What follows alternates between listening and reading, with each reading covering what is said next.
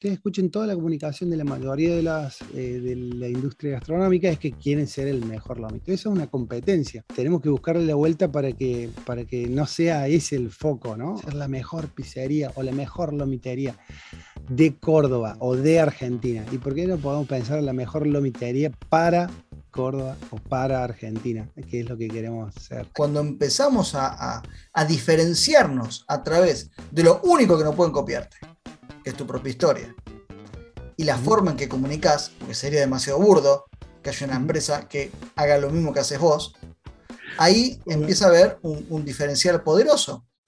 Estás escuchando. Estás escuchando. Franquicias que inspiran. Negocios que se multiplican. Con Gonzalo Talora. Emprender en América Latina es una aventura y mucho más en Argentina y mucho más con una franquicia porque asumir responsabilidades con otra persona.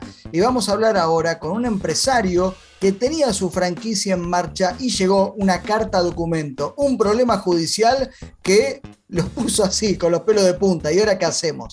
Vamos a hablar ahora con Hernán Virgolini de la marca Brooks. Dije bien, Virgolini, Hernán, perfecto. Es una franquicia de Lomitos que nació en Córdoba, tiene ocho franquicias, siete en la ciudad de Córdoba, en Argentina, y una en Quilmes. Bienvenido, querido Hernán, ¿cómo estás? Muchas gracias, espectacular acá disfrutando del verano. Gracias por esta oportunidad de contar nuestra historia.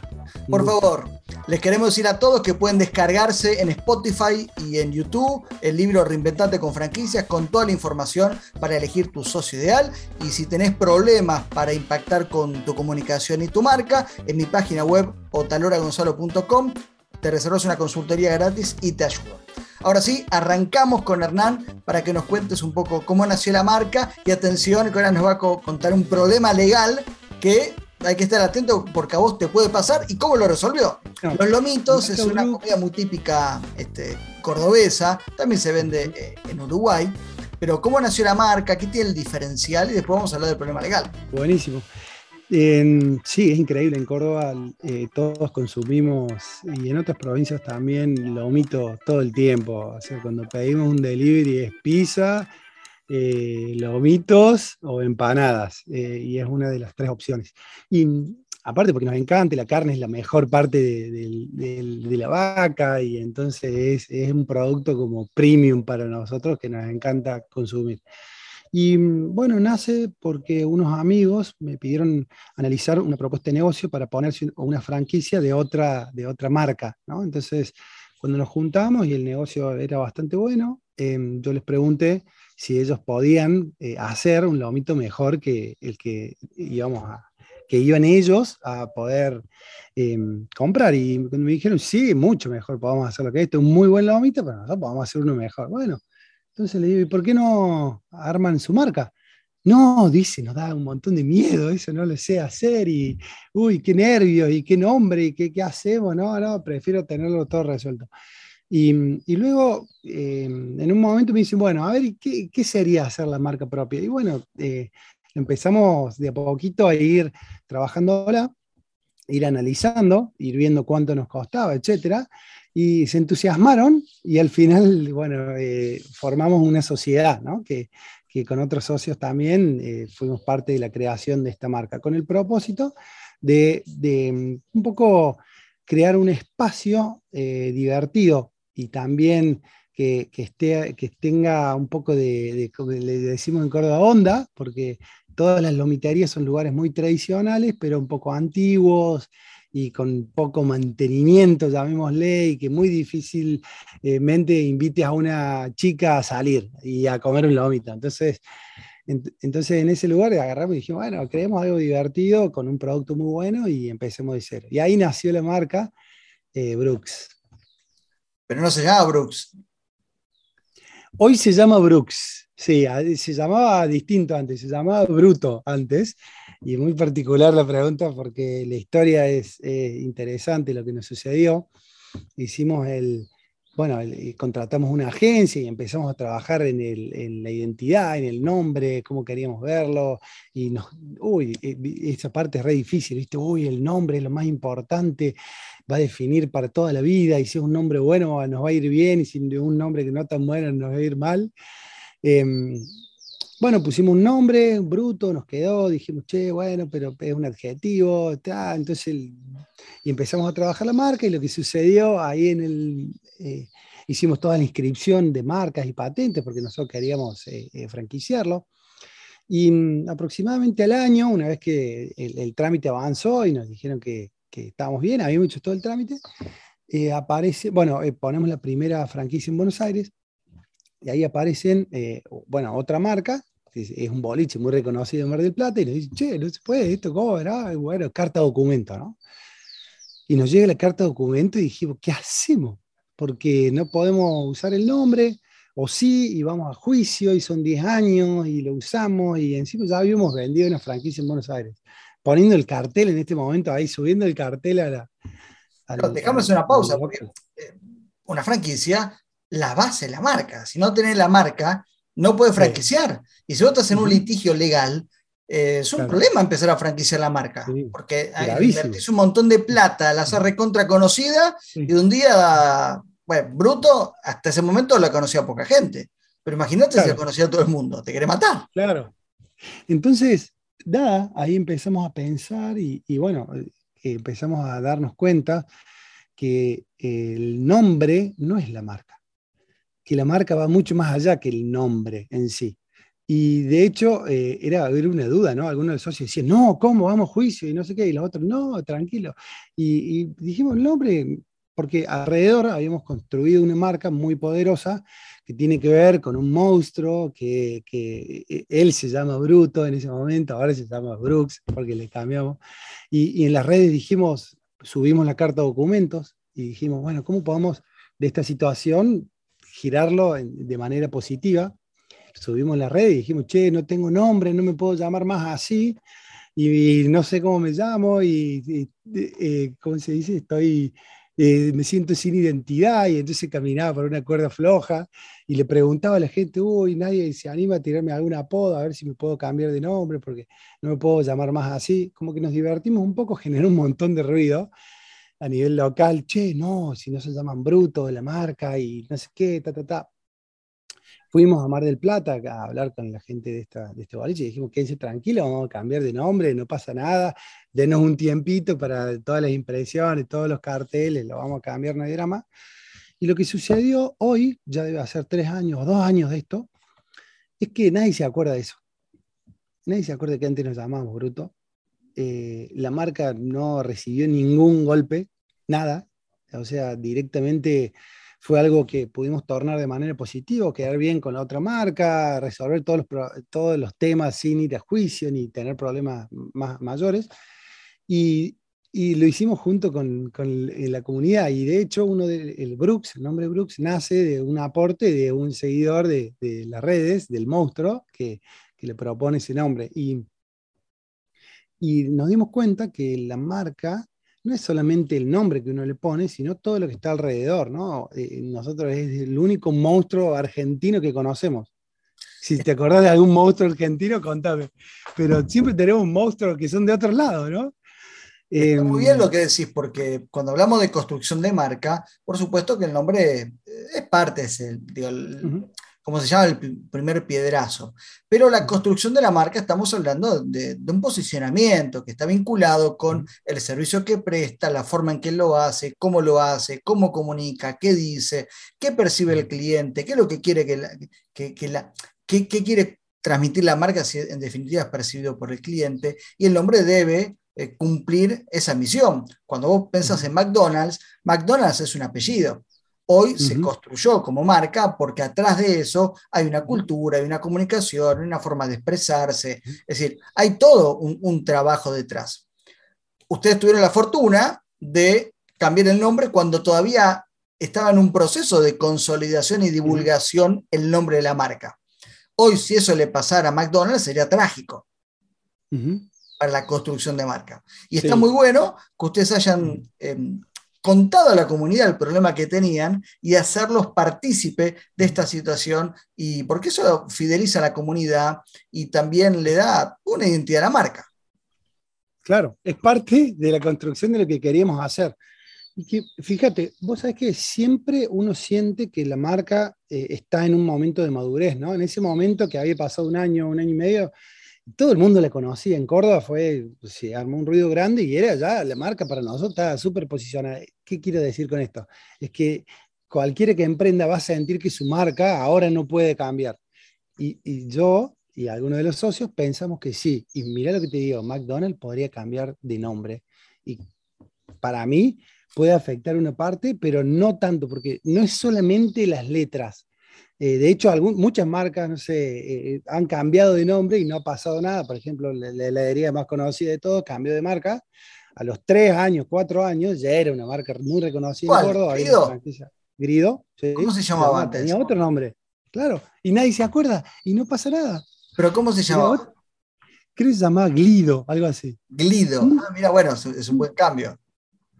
Claro, pero digamos, un buen cambio porque hoy nosotros percibimos la marca como Grido, pero podrían haber puesto de Plido y hoy estaremos todos Plido, qué groso que es. ¿Se entiende? No?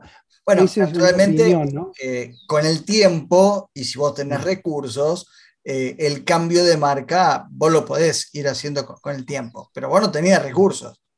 No, cero, cero. Reposicionar la marca. Pues si McDonald's sería trágico, bueno, sí, también, pero tienen guita, lo pueden cambiar, por supuesto. Pero vos no lo tenías. No, no. Y, es, como que en todo momento hay que buscar, para, nosotros es como, emprendimos esto para pasarla bien, ¿no? Y, cuando uno emprende nos va a pasar un montón de cosas, ¿no? Y que van a ser problemas últimos, o sea, ultimátums que se, nos va, se nos cae todo. Y siempre hay que buscar la vuelta para, que, bueno, que eso que nos pasa, eh, buscar la vuelta para que sea positivo, para quedar bien y sobre todo pasarla bien, ¿no? Con todos los de alrededor, con la comunidad, con quienes estamos enfrentados, contra nuestros colaboradores eh, y con quienes cooperamos también, que son las otras marcas de lomito que hay en Córdoba, que son muy, eh, muy importantes. y ahí cooperamos porque no competimos, tenemos la lógica de la abundancia y, por ejemplo, promovemos otras lomiterías y eso tiene que ver con que pensamos que y hay muchas campañas, van a ver ahí en, las redes, hay una que se, llama Hace grosso al lomo de nuevo, como viste la de Estados Unidos, la de Trump. Y porque es como que tratamos de promover lo nuestro, que es el lomito, que es algo que es lo mejor, y entonces nos peleamos con la hamburguesa, porque la hamburguesa es la peor parte de la carne, que está llena de grasa y, y es una mezcla que nadie sabe muy bien qué se le pone. Eh, y el monstruo como que se pelea un poco con eso y quiere colaborar con los lomitos. Tiene como una lógica bastante divertida. Para vos me estás diciendo que desde las redes sociales y de la comunicación vos eh, difundís a, tu competencia para que le vayan a comprar lomitos a la competencia no son competencias, lo pensamos como cooperadores. Cooperadores, está muy bien eso. Mientras más gente coma lomito, más negocio vamos a tener. Bueno, hablando de construcción de marca, eh, ahora tiene mucho más sentido, porque lo, que, lo, más importante que tiene una marca es cuando tiene sus aliados y sus enemigos. Entonces, vos claramente, vos como aliados tenés a, todos aquellos que comen lomito y les gusta hacer lomitos. Y el enemigo, en todo caso, sería este, las hamburguesas en este, juego, en este juego divertido. Entonces, cuando hablamos de construcción de marca, ¿qué es? Es un monstruo que apoya las lomiterías, pero está en contra de las hamburguesas. Y en este juego divertido es que da lo mismo, se llama Brooks, se llama Robertito o se llama este, Bruto, como, como, como se llamaba. Da igual. Eh, está muy bien ese, ese camino de, Y también hay otro tema muy, muy importante, porque uno dice, una franquicia lomito, ¿Qué tiene de especial? Bueno, solo el lomito más rico del mundo. Bueno, está bien. Pero cuando hay una construcción de marca, ahí está el diferencial para una franquicia. cuando, vos cuando vos adquirís una licencia de marca, vos lo que tenés es algo diferente. ¿Y qué es? La forma de comunicarse la diferencia, pero sin ningún lugar a dudas. Claro. Y, no los atributos del producto. Esto que dijiste, cuando uno competir por tener mejor lomito nunca van a escuchar en las redes de Brooks que tenemos el mejor lomito, que salimos campeón, eligieron el mejor lomito. Hubo un montón de competencias en las que participamos y que Brooks votaba por otros lomitos. Y decía, no, estoy en la semi con tal, no tengo chance, este es mucho mejor que yo. Porque es como que, eh, como siempre va a haber un lomito más grande, un motor más eh, con 3.2, ¿te acordás? Los motores antes eran 2,8, 3.2, 6.7 y era... Y uno cuando pelea por atributos eh, está en un mercado que hay mucha competencia, ¿no? El lomito más grande, la pizza por metro, todo eso. Eh, o el mejor lomito. Ustedes escuchen toda la comunicación de la mayoría de, las, de la industria gastronómica es que quieren ser el mejor lomito. Eso es una competencia. Y creo que tenemos que empezar a colaborar, ¿no? Y cooperar. Y pensar de que toda la, hay un montón de pizzas que son la mejor pizza. Y, y, tenemos que buscarle la vuelta para que, para que no sea ese el foco, ¿no? O, o, la visión de la empresa, ser la mejor pizzería o la mejor lomitería de Córdoba o de Argentina. ¿Y por qué no podemos pensar en la mejor lomitería para Córdoba o para Argentina, que es lo que queremos hacer. Ahí entras en otro interesante debate, que es cuando uno empieza a competir por, por atributos, por precio, por ejemplo, es muy fácil que te copien. Vos lo vendes a 10, yo lo vendo a 9, te arruiné. Yo digo que soy más, rico, te arruiné. Ahora, cuando empezamos a, a diferenciarnos a través de lo único que no pueden copiarte, que es tu propia historia, y la forma en que comunicas, porque sería demasiado burdo que haya una empresa que haga lo mismo que haces vos, ahí empieza a haber un, diferencial poderoso, porque ya no importa si es más rico o menos rico, más caro o más barato, sino que vos comprás mi experiencia. Y es ahí donde las marcas son poderosas. Claro, y te cuento dos historias, nos pasó dos veces. Una vez eh, pusieron una lobitería, no sé si todavía existe, de un mono, ¿no? Y todo igual, un mural en el local, los mismos, los, lomitos con nombre de monstruo, porque los lomitos nuestros son todos amigos de Brooks, que son monstruos famosos. De afuera, Alf, Yeti, Chihuahua, todos los lomitos, ¿no? Y la gente ya va y pide con esos nombres. Em, y pusieron una lomitería con un mono, que era el dueño, no me acuerdo cómo llamaba el mono, tal, y un mural con el mono y todo, y desde Brooks se compartió la historia porque entendemos que si nos copie, el que, el que te copien es la forma más honorable de admiración. Entonces, es como que hay que devolverle ahí un poco. Nosotros desde la red dijeron, dijeron, dijimos, Brooks dijo, che, miren esta lobitería que acaba de salir en tal lugar, vayan a probarla y me cuentan qué tal está, miren qué loco ese mono, qué onda mono. Y le hablaba al mono, no sé cómo se llamaba, cuando recién estaba empezando, ¿no? Que también tiene como una lógica de, sistémica, ¿no? Que si ese mono tiene éxito, es genial, porque ¿qué queremos nosotros? Que seamos, eh, Brooks, ¿cuál es el propósito de marca? Que seamos más orgullosos de lo que somos. Parte de lo que somos es el lomito para nosotros. ¿No? Argentino, carne, lomo. Y si hay otro que hace lomito, genial, y ahí estar Brooks también proponiéndolo. Ahora, tenías otra historia, me dijiste. Sí, otra historia más, pero ya me lo olvidé, tengo mala no, memoria. está buena, estás contando cosas muy buenas. otra más. Eh, para todos los amigos que nos están escuchando, fíjense eh, cómo esta marca, que a ver, lo que me está contando ahora lo acabo de conocer, no lo sabía antes. Me parece, me parece extraordinario porque es casi un manual de construcción de marca a partir de un diferencial y una comunicación coherente y consistente y consecuente. Esta es la base de una comunicación de marca es elegir un camino, en este caso es el propósito de eh, todos somos amigos de Lomito, cualquiera que hace Lomito es mi amigo, nosotros lo ayudamos, aun cuando nos copian, utilizar el humor y este, utilizar el monstruo en este caso como emblema para, para comunicar. Fíjense de qué manera, cuando a mí me preguntan, che, no, sé cómo diferenciarme, qué invento, qué hago, el producto lo de menos. En este caso no es, no es, lo de menos en el sentido del lomito, es lo de menos la calidad, por supuesto, si, yo no lo probé, pero si lo minto es feo, se termina toda la historia. Es la vuelta. Ahora, puede ser rico, puede ser excelente, puede ser brillante, pero la experiencia que ellos están proponiendo va por otro lado. Contame la otra historia, dale. seguramente se, y se está Tengo dos historias más y la otra me la voy a olvidar, pero tengo una con respecto a la marca eh, y, y, otra con respecto, bueno, vamos por la de la marca el, monstruo, nosotros por ahí hacemos gorritas para los socios, regalamos a algunos amigos, y a mí no me dura un día una gorra de la marca. Y usted imagina, o sea, me, lo sacan gente de, mi edad, de 40, 50 años, eh, me la sacan las chicas que quieren ir al boliche con, una gorra, y em, piensen de qué lugar gastronómico, a ustedes les gustaría tener una gorra ya, la mejor marca. ¿no?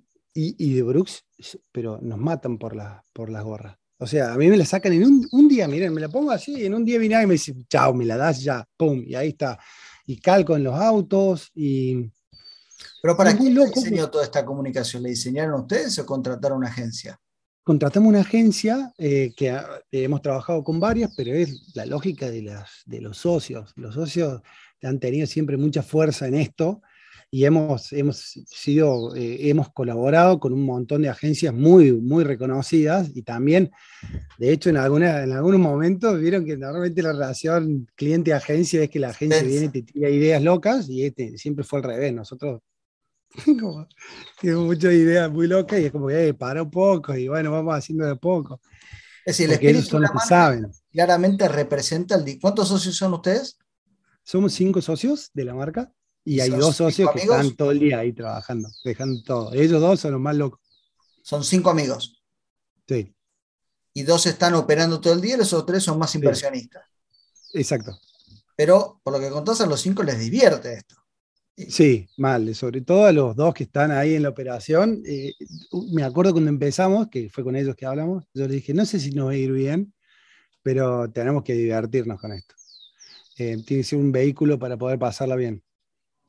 ¿Y los cinco viven de esto o cada uno tiene otros negocios? No, los, inversionistas tienen otros negocios. Los dos que operan son, viven del negocio. Sí, y los otros tres tienen otro negocio y, aportan guita. Y re difícil, ¿no? O sea, un rubro re difícil en Argentina, en Córdoba, pandemia. Es, eh, es difícil crecer en este, en este rubro, en este entorno, sobre todo con productos de, con tan poco margen, como puede ser un lomito, que es una carne viste, de las más caras, etc. Em, y a otra historia te iba a contar con respecto al... Para, ¿y los franquiciados? ¿Por qué se suman los franquiciados a la marca? Por, lo que estamos charlando. Escucharon, ¿no? De Buenos Aires vieron la comunicación de red y dijeron, che, yo quiero tener esto. Y después fueron a, probar el producto. ¿Y la, la, comunicación de red las hacen los dos chicos que están operando? Claro, uno de los dos está a cargo de la comunicación y también una agencia. Pero para, ¿qué hace la agencia? La agencia, junto al socio, están eh, como construyen las, piezas, eh, se fijan las fechas, ponen el objetivo. La, marca que es manejada, o mejor dicho, las redes sociales que son manejadas por los dueños de la marca son marcas invencibles. Sí. Eh, está representado el espíritu de la marca.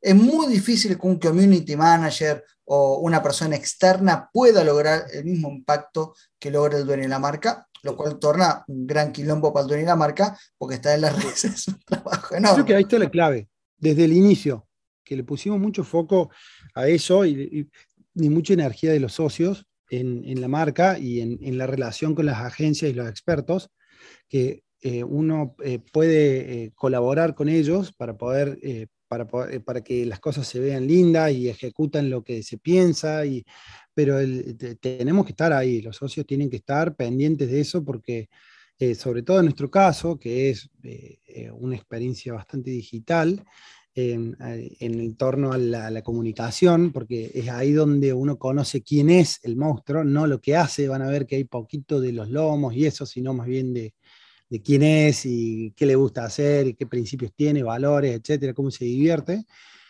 em, que, estemos los socios eh, desde el inicio, porque em, eh, ahí es donde un montón de gente la puede ver.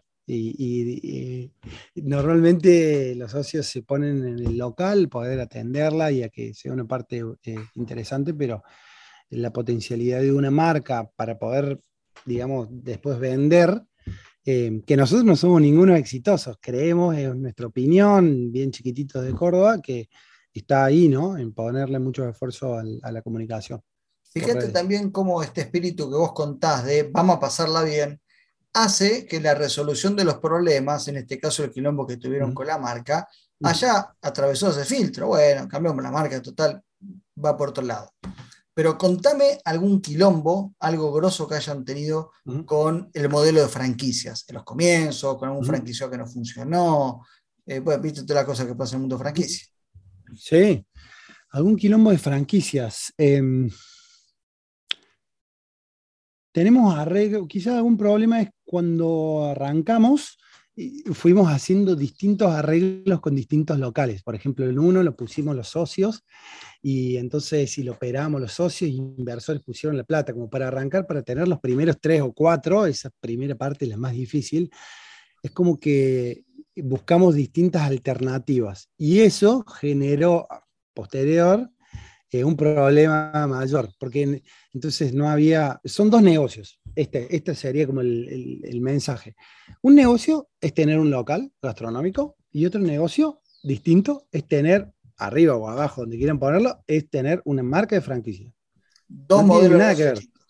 Claramente. totalmente, los clientes de esto son otros, la comunicación es otra, todo, toda la lógica. Entonces, ¿qué hacemos cuando empezamos un local gastronómico y queremos franquiciarlo? Empezamos por el local y después decimos, ah, desde el local ponemos el otro negocio así al lado y se mezcla todo y, bueno, y ahí un montón de problemas que, que, cuando empezamos a poner dos o tres abajo eh, otras franquicias, esto fue todo un, como un problema mayor porque es como que se, fue parchando cosas. Y creo que es como que hay que saber eh, diferenciar a los dos negocios y que esta, esta organización eh, pueda vincularse con otras franquicias y con un modelo un poco más homogéneo.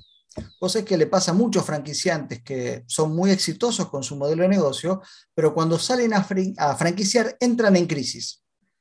Porque las estrategias que le funcionan para comunicar a su público específico, suponte el consumidor masivo, cuando se dan vuelta y tienen que buscar emprendedores o inversionistas, la pifian y no saben cómo resolverlo y se confunden y no saben, y, muchas veces no saben cuáles son los beneficios de su negocio. Es increíble. Lo veo todos los días en la consultoría de comunicación, todos los días.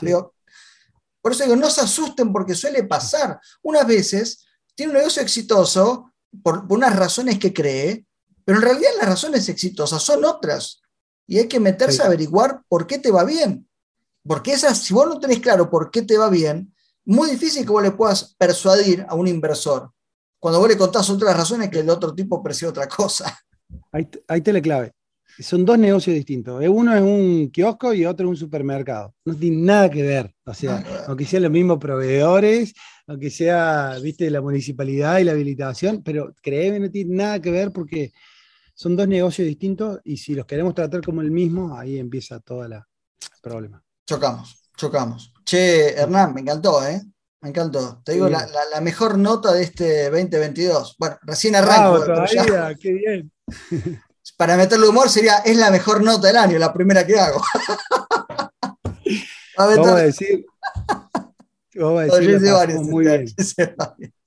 Yo le pasé muy bien, muchas gracias por la pregunta, increíble. Ah, pará, me falta la pregunta, la, pregunta clave. Vamos a hablar ahora un cacho, para no un cacho de este, de, comunicación interna. ¿Cuáles son los grandes problemas? Todos los negocios, una franquicia tiene varios locales, tiene eh, necesariamente que comunicar diferentes cosas y recibir la comunicación. ¿Cuáles son los grandes problemas o los grandes conflictos que tenés en ese sentido que genera confusión, malos entendidos eh, y a veces se pierde plata en el camino? Sí. En todos los niveles, el problema más importante es la comunicación si uno se pone a ver, bueno, a ver qué problemas tenemos este mes y, los enumerás y después le preguntas a cada uno de ellos, ¿y por qué nos pasa esto? Y le preguntas dos veces por qué a eso y terminas en la comunicación. O sea, en todos los niveles. Em, otro tema, nosotros somos cinco socios, ¿no? Entonces vamos a pensarlo a nivel de socios y algunos inversores con distintos roles, algunos operativos, bueno. Cuando somos dos personas, dos socios, ¿cuántas relaciones hay? Una. Cuando somos tres socios, ya hay tres relaciones. Cuando son cuatro, ya empieza a haber como cinco o seis relaciones, así. Y cinco ya son como siete, ocho relaciones. Y son seis socios, hay como diez relaciones. Te con este, te con este, te con este. Claro. Entonces, a medida que son, cada vez hay más personas, o hay más franquicias, o hay más proveedores, etcétera, se empieza a volver eh, cada vez más caótico el, vínculo y las relaciones. Entonces, Em, hay que entender que eh, a medida que uno va creciendo y cuando uno crece rápido, porque viste, nuestro sueño es tener 200 franquicias en un año, hay que tener muy bien resuelta el tema de la comunicación em, en todos los niveles, porque hasta eh, eh, parte desde nuestro caso de los socios, ¿no? Tenemos problemas al día de hoy, muchos problemas de comunicación a nivel de socios, a nivel de colaboradores dentro del, local y a nivel con las demás franquicias, em, de informar cosas, ¿viste? Cuando sacás de campañas en las redes, decimos, bueno, vamos a regalar cerveza, qué sé yo, y todo, hey, loco, nos cae gente que se enteraron por las redes de que, bueno, em, entonces creo que es eh, prioritario buscar alternativas eficientes de comunicación en todos los niveles, sea por un grupo de WhatsApp que, entonces cuando llegue la campaña de redes le llegue a todos los franquiciados y que nadie pueda hablar ahí solamente en una dirección. Hay que buscar soluciones, o sean plataformas tecnológicas que nos permitan informar en todo momento eh, lo que se está haciendo, las campañas, los productos, las promociones. Hay mucho ida y vuelta con mucha gente y mientras más sean, más complejo se hace. Y recuerden que todo comunica lo que decís y lo que no decís, cómo lo decís y cómo no lo decís. Así que bueno, esta nota queda un cacho para franquicias que inspiran y otro cacho para otalora.com, la parte de comunicación. Pero bueno, querido Hernán, muchas gracias y nos vemos la próxima. Muchas gracias, un gusto. Hasta luego.